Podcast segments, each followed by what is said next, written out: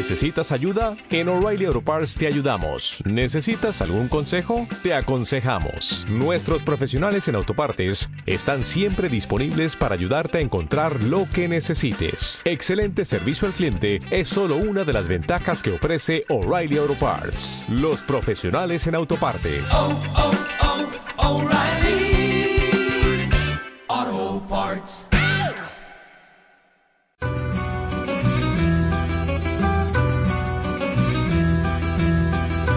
Crónica Latinoamericana.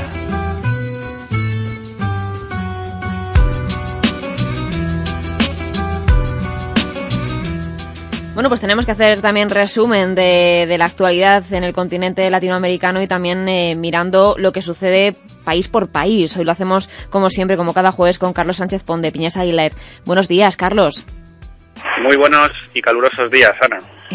¿Eso quiere decir que viene sin casi dormir o qué? Después de, de los grados que hemos tenido que, que, sufrir esta noche. Bueno, más que sin dormir, vengo casi sin líquido en el cuerpo, porque con estos calores lo que más se pierde es líquido, sales y demás. Así que vamos a intentar darlo todo en este en esta última sesión vespertina. Sí, sí, ¿eh? sí, sí, sí, Vamos a estar muy pendientes entonces de, de, toda la actualidad que se mueve por Latinoamérica. En países de Latinoamérica ya hace un poquito menos de, de calor. No sé si empezar quizá con, con, esa creación del Gran Banco Mundial de los Países Emergentes, de los BRICS, porque tenemos declaraciones también de Christine Lagarde que, que lo ve con buenos ojos. Pues fíjate, yo creo que si habría que destacar una noticia desde la que llevamos hablando en todos estos meses aquí sobre Latinoamérica, desde luego, es la creación de este gran banco de los países emergentes, este New Development Bank, en el que nada menos que las cinco grandes eh, y eternas potencias emergentes, que ya son alguna realidad en muchos casos, se han unido para crear una alternativa a ese Fondo Monetario Internacional que tantas críticas eh, lleva despertando entre muchos sectores eh, internacionales en los últimos años. Fíjate, estamos hablando de los casos de Brasil, Rusia, India, China y Sudáfrica, que a lo largo de estos días, nada menos que la bella ciudad de Fortaleza, se han unido para ya crear las últimas líneas maestras de lo que será este nuevo banco en el que irán destinados 100.000 millones de dólares, alrededor de 73.000 millones de euros, para financiar proyectos, sobre todo del ámbito de las infraestructuras. Fíjate que como la cosa es empezar a lo grande, se han destinado también otros 100.000 millones de dólares para un fondo de reserva. El principal instigador de este banco, como no, el gigante asiático China, cuyo presidente Xi Jinping está precisamente estos días de visita en distintos países de Latinoamérica. Su primera visita, por cierto, ha sido, como no, Brasil, donde es el primer eh, país de Latinoamérica como socio comercial del eh, gigante asiático. Pero déjame decirte que, eh, fíjate, eh, dando datos, eh, digamos, muy, muy extremos en uno y otro lado, sumando a estos cinco países emergentes, a estos primeros cinco potencias emergentes del mundo, nada más y nada menos que suman más de 1.700 millones de pobres, lo que es el, la mayor cifra eh, a nivel mundial. Pero por otro lado, eh, en este New Development Bank se van a financiar en los próximos años nada menos que 54.000 millones de dólares en proyectos de infraestructura. Básicamente, como hemos dicho, el gran capo va a ser China, pero curiosamente el primer presidente de este banco va a ser indio y su primer director general brasileño. Desde luego, en los próximos años ya verás cómo este nombre nos va a ir sonando cada vez más y es el reflejo de que algo está cambiando la economía mundial, algo lleva cambiando la economía mundial en los últimos años y con bastante fuerza. Algo está cambiando y algo debería cambiar si hablamos eh, de la innovación, por ejemplo, en LATAM, porque parece que el Banco Mundial eh, es eh, una de las faltas que les pone, el suspenso que les pone para septiembre a esta región. Mira, seguimos con los contrastes. Fíjate, si hablamos de emprendimiento a nivel mundial, ahí nuestros compañeros latinoamericanos son sin duda los números uno de todo el planeta. Son los más activos en la creación de empresas, son los más activos a la hora de promover negocios, de ser autónomos, etcétera. Pero la gran crítica que le hace el Banco Mundial en el último informe presentado, llamado el emprendimiento en América Latina, es que precisamente esta creación de nuevas empresas no se ve acompañada de su paralela inversión en I+D, en innovación y desarrollo. Eh, comparándolo con otros eh, países y otras regiones, fíjate, las multinacionales chinas invierten en I+D 34 veces más que las eh, multinacionales latinoamericanas en el sector de bienes de equipo y manufactura. Solamente Brasil se salva de la quema, si bien en otros países, como es el caso de Chile, se han comenzado a realizar grandes esfuerzos en este sentido. Por ejemplo, déjame hablarte del programa Matching Grant, que en donde el Estado chileno lleva desde hace unos meses financiando eh, con la misma cantidad de dinero invertido en I+D para las empresas chilenas que apuesten por la innovación en sus, eh, en sus corporaciones. Y un dato que a mí me ha llamado mucho la atención y que invito a que nuestros oyentes reflexionen. Fíjate, en los 40 primeros años de vida del ciclo de una empresa, las eh, compañías de origen latinoamericano suelen emplear a 110 personas, que no está nada mal. Si bien si lo comparamos con otras eh, regiones del mundo, como las eh, compañías de Asia Oriental, estas dan trabajo en esos 40 años a 170, mientras que en Europa rondan los 220 trabajadores. Pero es que quizá el dato más preocupante es que en esos 40 años, a partir de esos 40 años, las empresas latinoamericanas comienzan a destruir empleo y a iniciar un pequeño retroceso que acaba en muchos casos poniéndoles al borde de la viabilidad económica. En cualquier caso, el informe del Banco Mundial destaca que Brasil, Chile, Colombia y México han iniciado ya en estos últimos meses fuertes programas para revertir esta situación y les invitamos a que el resto lo sigan haciendo también en los próximos años. Pues eh, me parece que es una, una invitación eh, para, para, que se, para que tomen nota todos ellos. Lo que no sé tampoco es si después de esa visita del presidente chino eh, en la región ha habido algún tipo de acuerdo o todo se ha movido en la sombra, Carlos.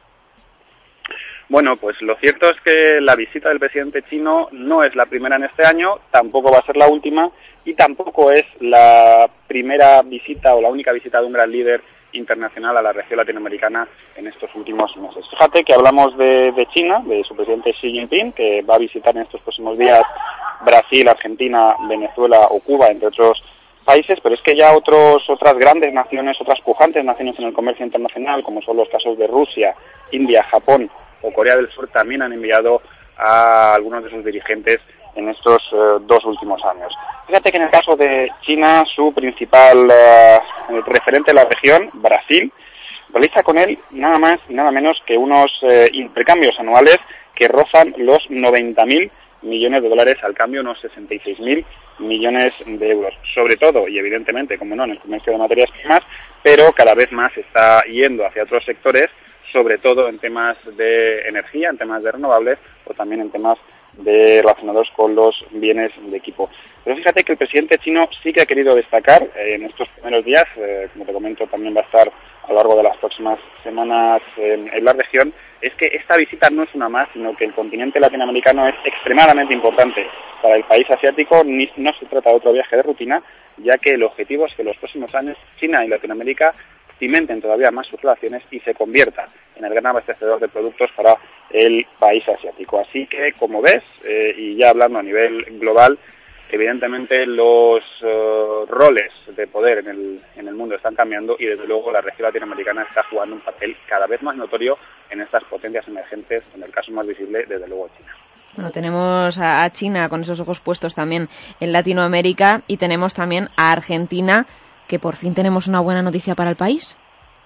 Bueno, es una buena noticia con matices y es que es cierto que la inflación por fin ha comenzado a remitir en Argentina después de un comienzo del año ciertamente poco alentador, pero es que, fíjate, llevábamos tres meses, los últimos tres meses en el, en el país americano con un IPC rondando el 33% interanual, su nivel más alto en 11 años, y ahora estamos en el 22,5%. Tampoco es que la bajada sí haya sido muy significativa, pero sí por lo menos para abandonar ese techo tan nefasto del que desde luego el gobierno Kirchner no podía presumir en estos últimos meses. El kirchnerismo, ¿qué se felicita? Pues sobre todo de ese programa de precios cuidados en donde desde hace algunos meses el gobierno está incitando que algunos bienes de primera necesidad tengan unos precios contro controlados de tal manera que todo el mundo pueda llegar a poder hacerse con ellos en el mercado. Desde luego, esto tiene su parte buena y es que efectivamente, pues estos uh, bienes primarios están llegando a la población, pero por otro lado, otros productos considerados bienes más de lujo están adquiriendo todavía precios más exorbitados en el mercado nacional argentino, lo que está provocando que evidentemente, por un lado, se controlen los precios, pero por otro lado, se, les, se disparen las materias que de otra manera estarían con, con costes más controlados para la población. Bueno, tenemos esa Argentina que sigue negociando contra reloj, contra esos fondos buitres para evitar la quiebra y tenemos a unos mexicanos que deciden salir de España por la crisis precisamente.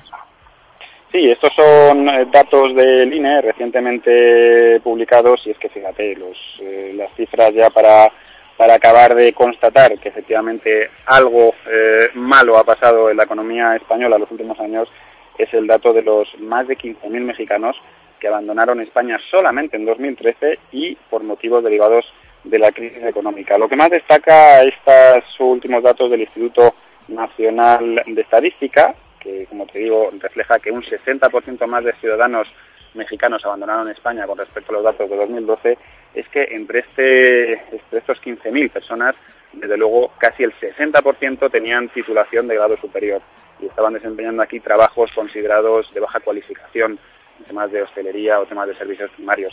¿Esto qué quiere decir? Pues que por un lado en España no hay oportunidades profesionales, aparentemente en estos momentos, y que por otro lado estamos perdiendo eh, mano de obra muy cualificada que podría ser muy útil para el país en los eh, siguientes años. Fíjate que ahora mismo España sigue, a pesar de estos datos, siendo el tercer país de destino preferencial para los mexicanos que deciden salir de su país de origen después de Estados Unidos y Canadá, es decir, el primero fuera del ámbito americano, pero con estas cifras en los próximos años habrá otras regiones mucho más interesantes para aquellos aventureros aztecas que decidan crecer fuera de sus fronteras.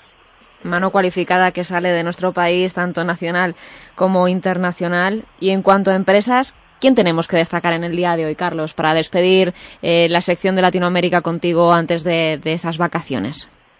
Pues hoy, para despedirla con mucha energía, vamos a hablar, como no, de Enel y de Endesa. Y parece que efectivamente ya por fin se va a concretar esa desaparición de eh, lo que ven a ser las eh, filiales de América Latina de Endesa que van a pasar a ser controlados de la mano de Energy del grupo Enel.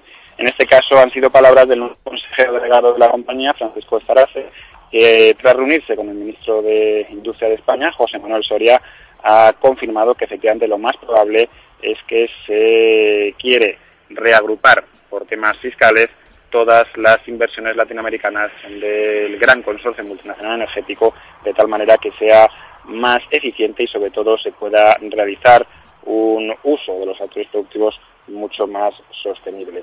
En este caso, lo que sí que ha dejado claro Parache es que se trata de un objetivo estratégico que se llevaba heredando desde hacía muchos años y que el tema de Enel es, sobre todo, reducir su deuda corporativa que a finales de 2013, y ahí es nada, superaba los 41.500 millones de euros. De momento el objetivo para este año es reducir esta deuda en 4.400 millones y para ello se va a realizar un plan de desinversiones tanto en Latinoamérica como en los países del este. En, este, en esta región del oriente de Europa se estima que la compañía va a obtener alrededor de 4.000 millones de euros en plusvalías. ¿No? Tenemos ese repaso terminando con empresas como siempre, Carlos. Muchas gracias por eh, analizar con nosotros esa actualidad del mercado latinoamericano de forma tan amplia y tan extensa como, como lo hacemos cada jueves y espero tenerte de, de vuelta eh, eh, después de las vacaciones con energía y espero que no deshidratado desde luego, y lo que haré será empaparme en partidos de fútbol para no hacer pronósticos que desde luego, luego no se cumplen y me hacen quedar mal delante de todos nuestros. Yo no he querido decir nada por, porque te, te tengo mucho cariño, Carlos. Pero bueno, de bueno. todas maneras... eh, Tampoco aceptó Goldman Sachs, ¿eh? Goldman Sachs. Goldman Sachs no aceptó tampoco. Que decía que ganaba no, no, no. Brasil. Gol- Goldman Sachs no acertó, eh, yo tampoco, así que ayer eh, Angela Merkel cumplió años y desde luego su mejor celebración ha sido esta cuarta Copa del Mundo para el país. Desde luego, Carlos. Muy, muy felices vacaciones y nos vemos a la vuelta. Igualmente, un fuerte abrazo para todos. Gracias.